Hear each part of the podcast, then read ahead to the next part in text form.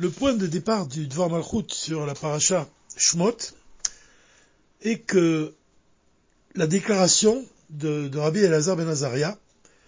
pour la reprendre littéralement, il dit ainsi, il dit, me voici âgé comme de 70 ans, et pourtant je n'ai pas eu le mérite de convaincre mes collègues de l'obligation de faire mention la nuit également de la sortie d'Égypte. Jusqu'à ce que Benzoma l'ait déduit de ce verset dans le Deutéronome, afin que tu te souviennes du jour où tu es sorti d'Égypte tous les jours de ta vie. Alors Benzoma il commente, il explique que tous les jours de ta vie, ça vient inclure les nuits, et selon d'autres sages, les jours de ta vie, ça se réfère au devoir de mentionner la sortie d'Égypte de nos jours, et tous les jours de ta vie vient inclure les temps messianiques. Donc qu'est-ce qu'on voit ici? On voit que euh, le but, l'objectif de Rabbi Elazar ben Azaria, c'est de mentionner dans la, prière du schéma Israël la sortie d'Égypte. Et le point essentiel, c'est ne pas seulement mentionner la sortie d'Égypte pendant le jour, mais également pendant la nuit, c'est-à-dire pendant la prière d'Arvit, au moment où on récite le schéma Israël. Alors le, rabbi nous explique qu'à l'époque de Rabbi Elazar ben Azaria, les avis étaient partagés. Rabben Gamliel, il disait qu'à présent, on n'a pas la possibilité de raffiner et de purifier les trois clipotes atméot, c'est-à-dire littéralement ça désigne les trois clipotes totalement impures. Et donc, selon Rabben Gamliel, le tikkun, la réparation de ces trois clipotes méot, n'est possible qu'avec le dévoilement du Mashiach. À quel moment? Lorsque Dieu il effacera l'esprit d'impureté de la terre et que la mort sera avalée, à ce moment-là, les clipotes, donc les forces du mal, vont disparaître et l'étincelle divine qui les vivifiait, elle sera alors libérée. Donc on voit, d'après son avis, que Rabben Gamliel n'était pas favorable au fait de mentionner la sortie d'Égypte pendant la nuit, parce que justement la nuit, ça représente les clipotes, les forces du mal, et chaque juif n'a pas cette possibilité de raffiner la nuit, si on peut dire. C'est-à-dire qu'il n'a pas la force, il n'a pas le pouvoir de transformer, d'élever les clipotes méotes. Ça, ça, ça, arrivera au moment des temps messianiques. Mais à présent, pendant l'exil, c'est impossible. C'est-à-dire qu'il considérait que c'était impossible, qu'un juif ne pouvait pas parvenir à ce niveau. Et Rabbi Elazar ben Azaria, c'est le contraire, puisque la première chose, et ça s'exprime justement par, une histoire que le, rabbi rapporte ici. Le rabbi, il, explique, dans le Dvar que l'attitude de Rabban Gamiel, lorsqu'il était nassi, il n'autorisait pas l'entrée dans la maison d'études à tout élève, pour reprendre les mots de vraiment de Rabben Gamiel à tout élève dont le dedans n'est pas pareil à son dehors. C'est-à-dire, ça signifie quelqu'un qui n'est pas encore parvenu à l'intégrité, quelqu'un qui n'est pas au niveau de vraiment qui est sur le chemin vraiment qui est qui est proche du tzaddik, celui qui parvient à une totale intégrité, celui qui est totalement soumis à Dieu, celui-là, il autorisait à entrer dans la yeshiva dans la grande yeshiva et d'étudier la Torah. Mais celui qui n'avait pas atteint ce niveau-là, il était, il était interdit dans la yeshiva. C'est-à-dire que d'une certaine manière, on voyait qu'il y avait une, une, certaine élite qui pouvait étudier la Torah dans la yeshiva de Rabben Gamiel, alors que la première chose que, que Rabbi Elazar ben Azaria a accompli quand il est devenu lui-même Nassi, c'est qu'il a congédié le gardien de la yeshiva afin de permettre à tous ceux qui voulaient étudier la Torah d'étudier la Torah. Donc il ouvrait complètement la porte à tous ceux qui désiraient étudier. Et, on voit ici donc le point du Dvar Malchut, c'est-à-dire que Rabbi Elazar ben Azaria, il pensait justement qu'on pouvait raffiner les nuits. C'est-à-dire la nuit ici, ça représente ce travail qui consiste à, lutter contre l'obscurité qui est en nous-mêmes, à nous raffiner, pour reprendre vraiment l'enseignement du Tanya, quand on voit par exemple la différence qui existe entre le tzaddik, le bénonier et le rachat, bon le rachat lui-même il agit totalement euh, à l'inverse de la volonté de Dieu, mais le bénoni c'est quelqu'un qui va lutter avec sa nature, qui va s'efforcer de ne commettre aucune avérote, et puis qui va vraiment travailler sur lui-même, qui va essayer d'éveiller toujours, de réveiller l'amour de Dieu, de purifier le côté gauche de son cœur où réside l'âme animale, et donc de raffiner l'âme animale. Et ça, c'est vraiment la, preuve même que Rabbi Elazar ben Azaria pensait qu'on pouvait, il fallait pas attendre les temps messianiques, mais on pouvait dès à présent commencer à, accomplir ce travail. Parce qu'on doit se rappeler en fait, c'est pour, vraiment pour donner une idée de, tous ces enseignements, que la mission de chaque juif, c'est de faire de ce monde matériel une demeure pour Dieu. Mais le monde lui-même, il reçoit sa vitalité de Klippan Noga, comme l'âme animale, elle reçoit sa vitalité de Klippan Noga. C'est-à-dire que l'homme, il a la possibilité de choisir entre le bien et le mal, et il doit s'efforcer vraiment de raffiner sa nature, de, se purifier, de purifier le corps, c'est-à-dire de soumettre le mal au bien et de transformer le monde. C'est-à-dire que le monde, quand il reçoit sa, vitalité de Klippan Noga, la mission d'un juif, c'est d'élever ce monde matériel de manière à libérer l'étincelle divine qui est prisonnière de, ce monde, et même l'étincelle divine qui est en lui-même, il doit la libérer, il doit travailler sur lui-même, il doit, il doit accomplir les commandements divins pour purifier la matière du monde, pour libérer le monde de l'emprise, de la, domination des Klippan Noga, et l'élever donc vers la sainteté. Il y, a, le côté de la sainteté et l'autre côté de la sainteté. la mission de chaque juif, c'est d'élever justement l'âme animale, qui est de l'autre côté de la sainteté, puisqu'elle tire toute sa vitalité des Klippan Noga, et de faire en sorte que le sang qui coule dans nos veines, il soit pur, de purifier notre sang, de purifier la vitalité qui est en nous-mêmes, afin d'accomplir les commandements divins et de, de, réaliser vraiment la volonté de Dieu, de faire de ce monde matériel une demeure pour l'essence divine. Donc on comprend que mentionner la sortie d'Égypte. Pendant la nuit également, ça signifie qu'on est capable de, sortir d'Égypte, c'est-à-dire vraiment de, raffiner ce monde, et ça appartient à, à tous les juifs, c'est-à-dire qu'il n'y a pas il n'est pas question de fermer la porte à ceux qui ne sont pas parvenus à une intégrité parfaite, mais au contraire, chaque juif doit participer à la délivrance. Chaque juif a une mission, chaque juif doit lutter avec lui-même pour être un élément qui fait partie d'un tout et afin de vraiment de dévoiler la présence du Machar dans ce monde. Alors le, mot Mitzrayim, qui désigne l'Égypte, ça vient du mot Metzarim, qui signifie les limites. C'est-à-dire qu'on doit continuellement sortir d'Égypte, ça signifie qu'on doit sortir de nos propres limites.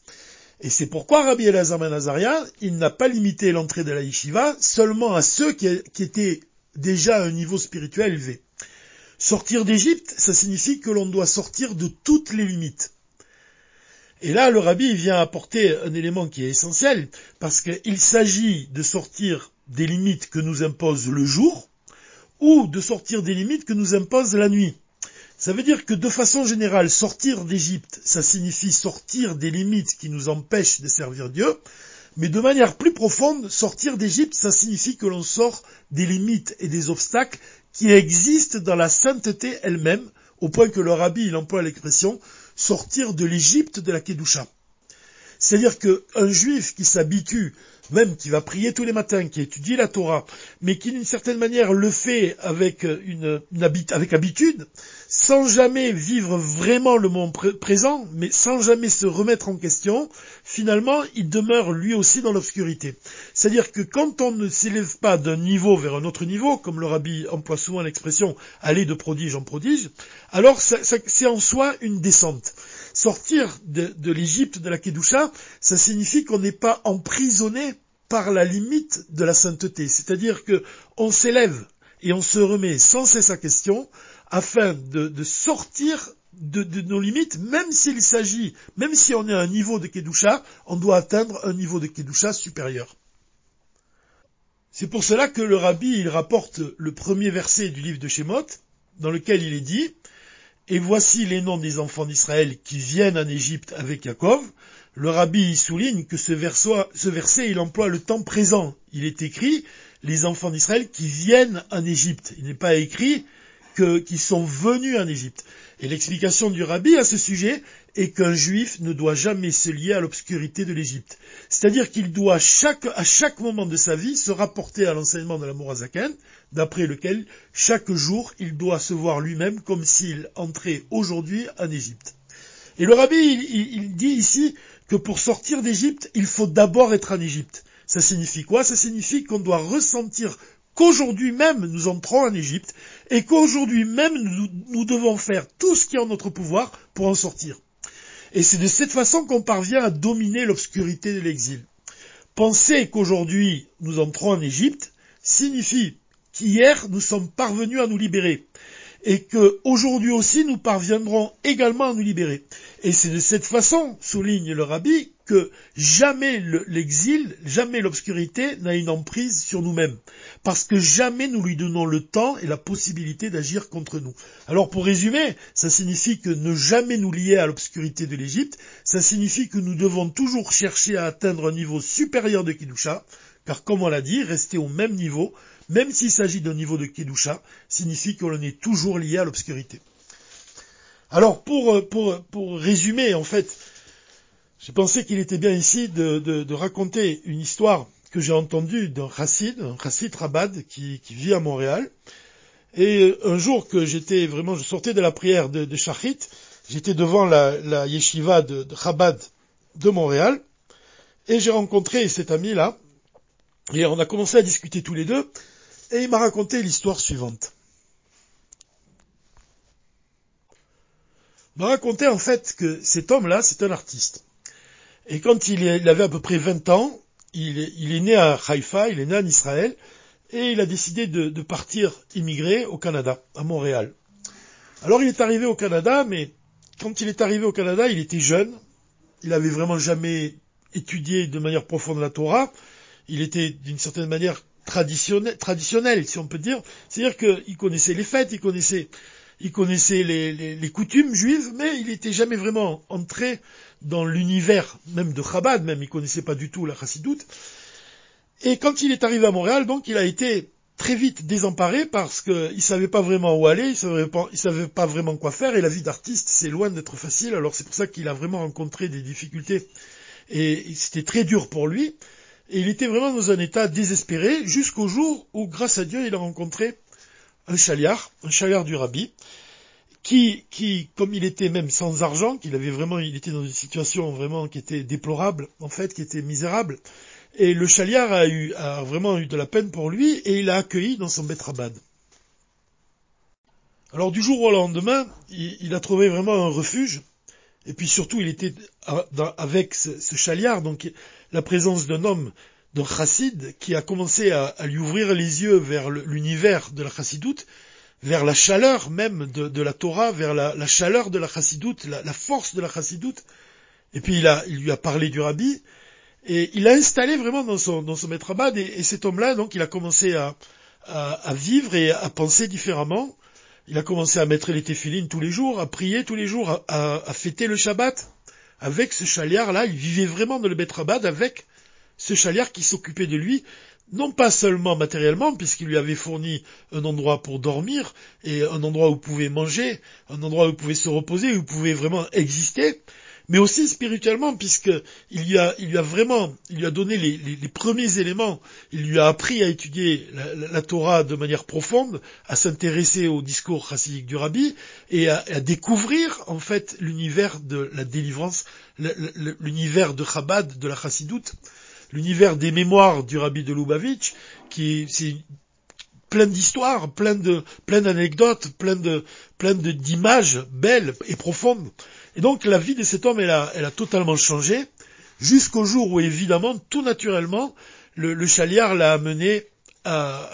vraiment à, Brooklyn, au 770 Eastern Parkway, au siège mondial du mouvement Chabad, dans la maison du rabbi, et cet homme-là, cet artiste-là, il a rencontré le rabbi. Alors inutile de dire que l'effet qu'a eu sur lui cette rencontre avec le rabbi, puisque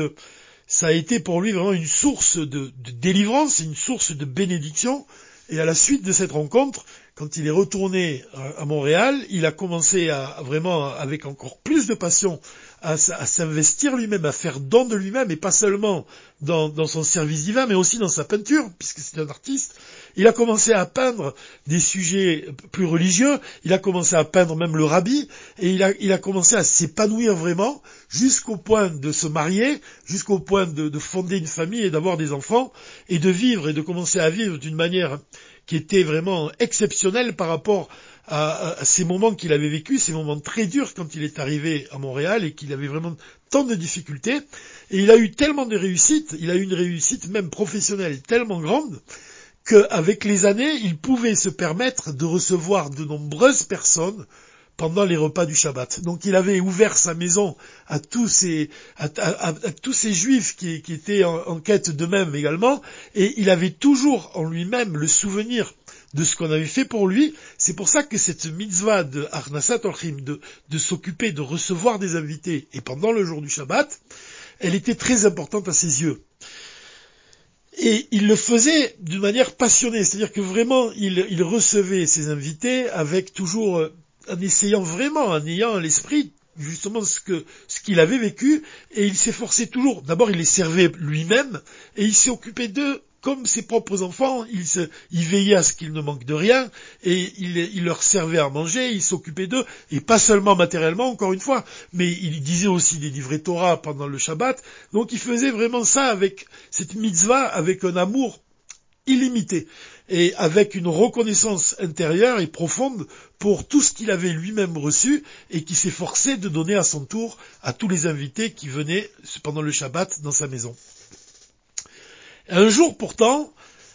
au moment, un jour où il était particulièrement, où il s'investissait particulièrement, où il était débordé de travail, où il s'occupait de, servir ses invités et que chacun lui demandait donne-moi ça, apporte-moi ci. Vraiment, il avait, il, faisait les choses, il mettait à l'aise ses invités, mais là, il était complètement débordé, complètement dépassé par tout ce qu'il était en train de faire, au point que, à un moment donné, il a été assailli comme ça par le, le mauvais penchant et il a commencé à avoir des pensées mauvaise. C'est-à-dire que le, il entendait comme ça la voix du, mauvais penchant qui lui disait dans sa, tête, qui lui disait mais regarde, tes invités ils exagèrent, tu, te donnes beaucoup trop pour eux, ils ne méritent pas tant d'efforts, ils ne méritent pas que tu te fatigues à ce point, tu devrais t'arrêter vraiment, tu, tu, as, tu as assez fait pour eux aujourd'hui, arrête-toi et, et, vraiment protège-toi, profite à ton tour du jour du Shabbat et arrête de t'investir à ce point. À ce moment-là, il a, le chassid, il a arrêté, il s'est interrompu comme ça, parce qu'il était en train de me raconter cette histoire, et il m'a regardé comme ça, droit dans les yeux, et pendant un long silence, il m'a fixé comme ça du regard, comme s'il revivait le moment où le, mauvais penchant lui inspirait ses, ses pensées qui étaient mauvaises, et d'un seul coup, comme ça, il a, il a eu une inspiration vraiment qui lui venait, une, inspiration divine, l'inspiration du bon pensant, qui lui a dit, à ce moment-là, il, m'a regardé dans, ses yeux après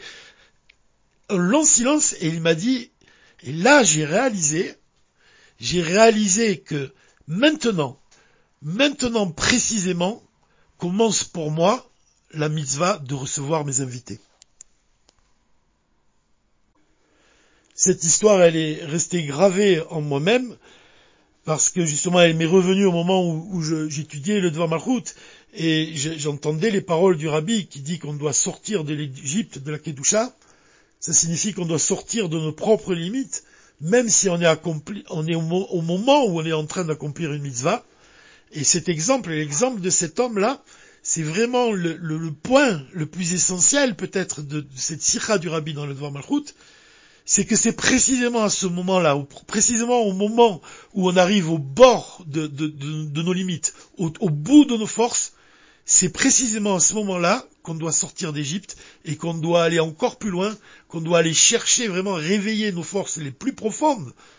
Et le rabbi, il insiste, je vous le répète souvent pendant ces audios, le rabbi, il dit vraiment, on doit dévoiler des forces dont on ignorait l'existence avant même de les avoir révélées, ces forces-là. Et c'est vraiment l'exemple de, l'histoire de cet homme. Elle, sert d'appui vraiment pour, réaliser, pour comprendre qu'on doit sortir de l'Égypte, et pas seulement de l'Égypte, de l'autre côté de la sainteté, pour atteindre le côté de la sainteté, mais même quand on est du côté de la sainteté, on doit, comme le, la l'a souligné, on doit se sanctifier même dans ce qui est permis, on doit vraiment repousser les limites nos propres limites afin de d'éveiller le désir de Dieu, de, dévoiler la présence du Mashiach dès à présent avec l'aide de Dieu. Shabbat Shalom ou Mevorach.